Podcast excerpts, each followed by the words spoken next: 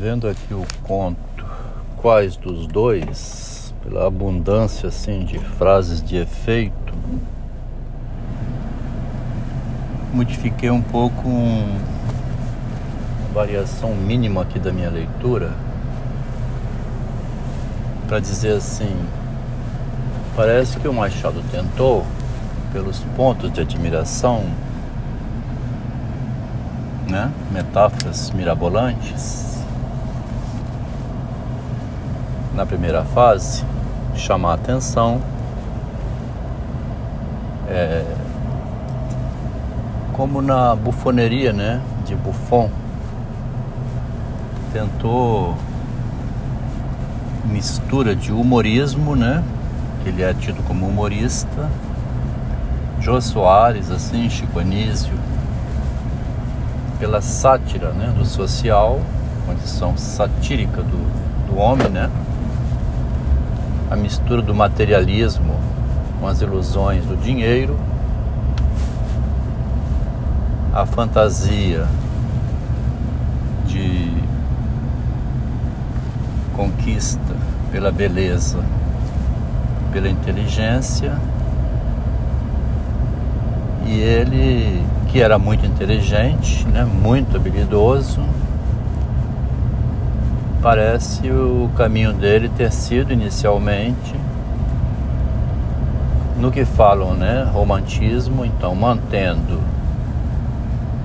é, a perspectiva romântica, mesmo com as decepções amorosas, que é o que ele enfatizava muito, mesmo com o materialismo né, dos interesses, mas sempre respeitando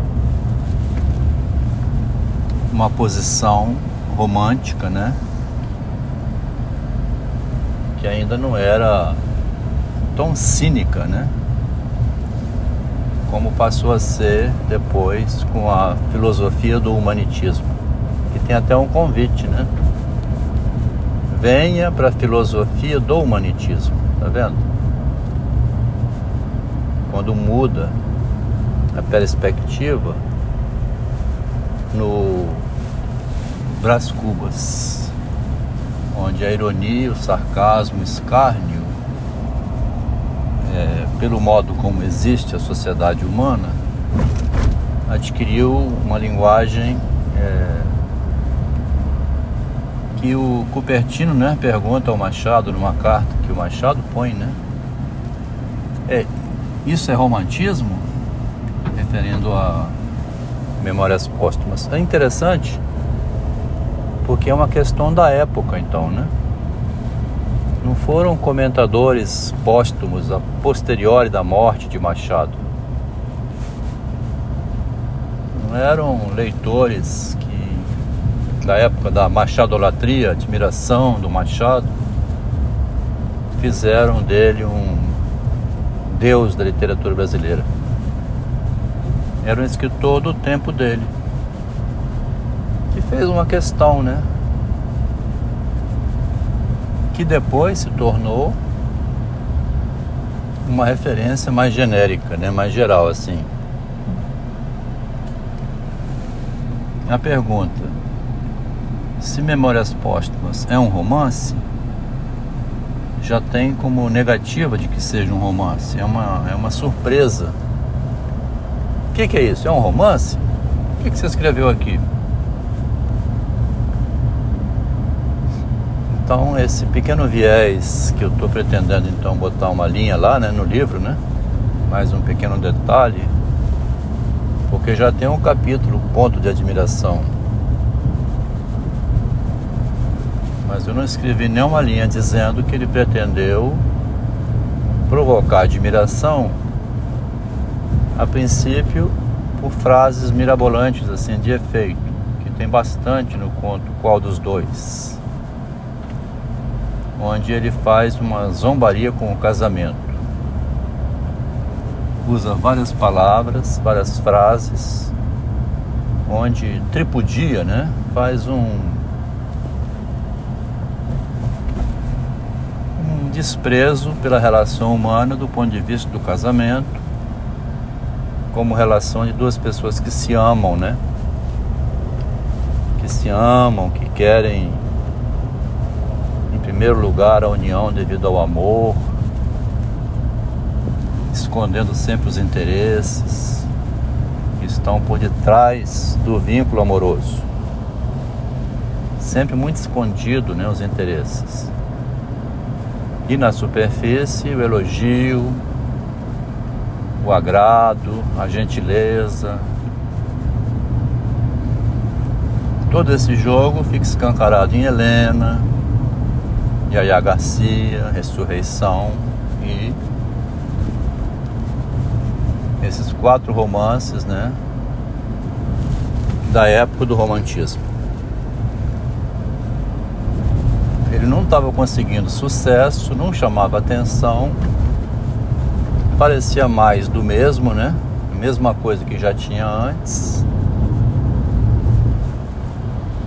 E não causou admiração ao ponto de ser um destaque, né? um diferencial através de pontos de admiração, frases no texto.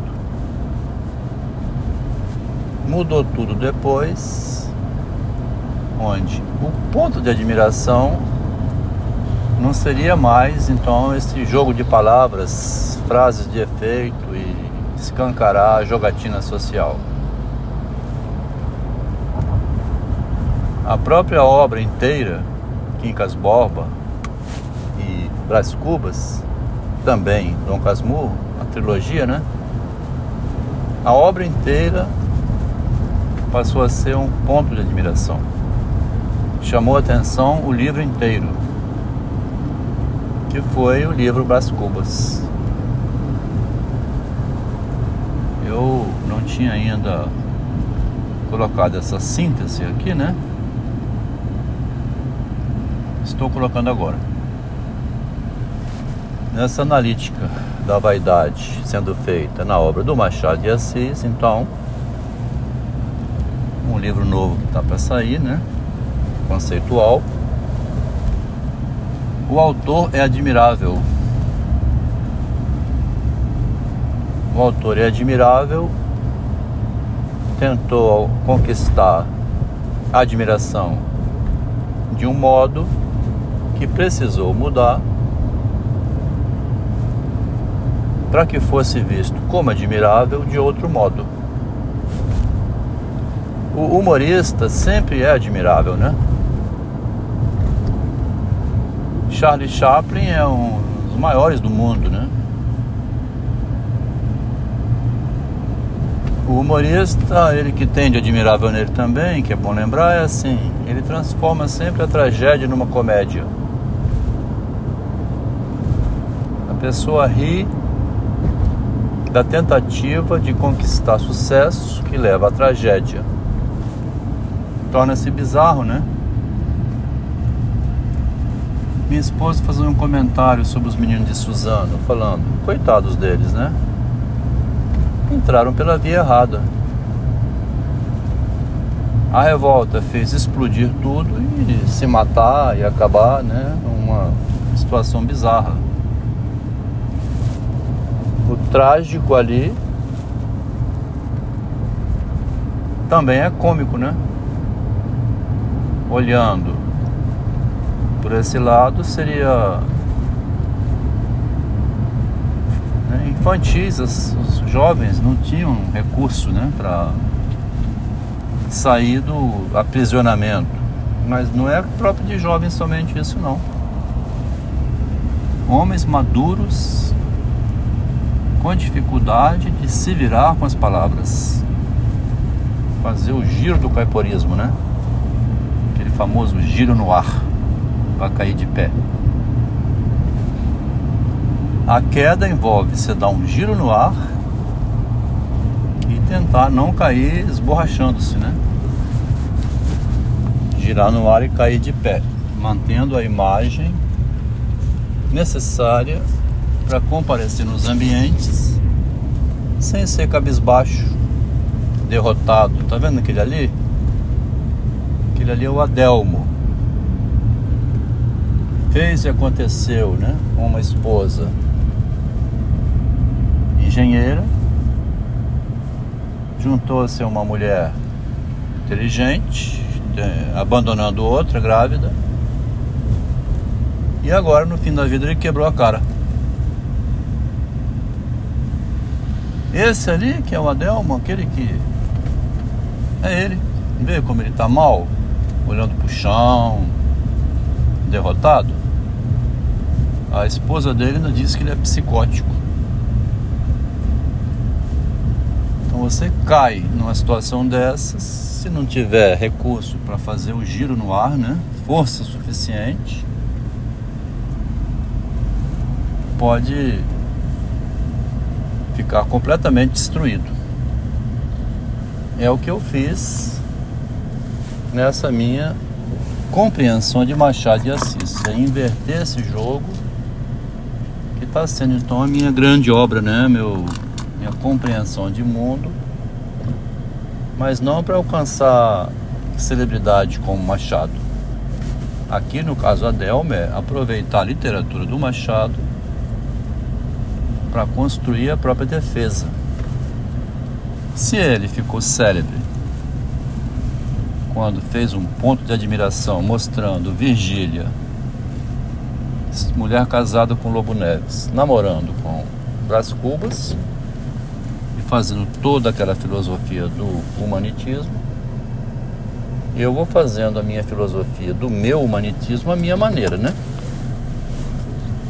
É o cinismo de Diógenes, o homem do, que vai morar no tonel, o filósofo do barril. Mas não tipo Freud assim escondendo tudo, né? Fazendo luta e melancolia de modo escondido. Aqui não é lute, melancolia depressiva, não. Aqui é filosofia cabeça erguida, raciocínio lógico, né? inteligente. A inteligência salva o ser humano, né? Quando ele consegue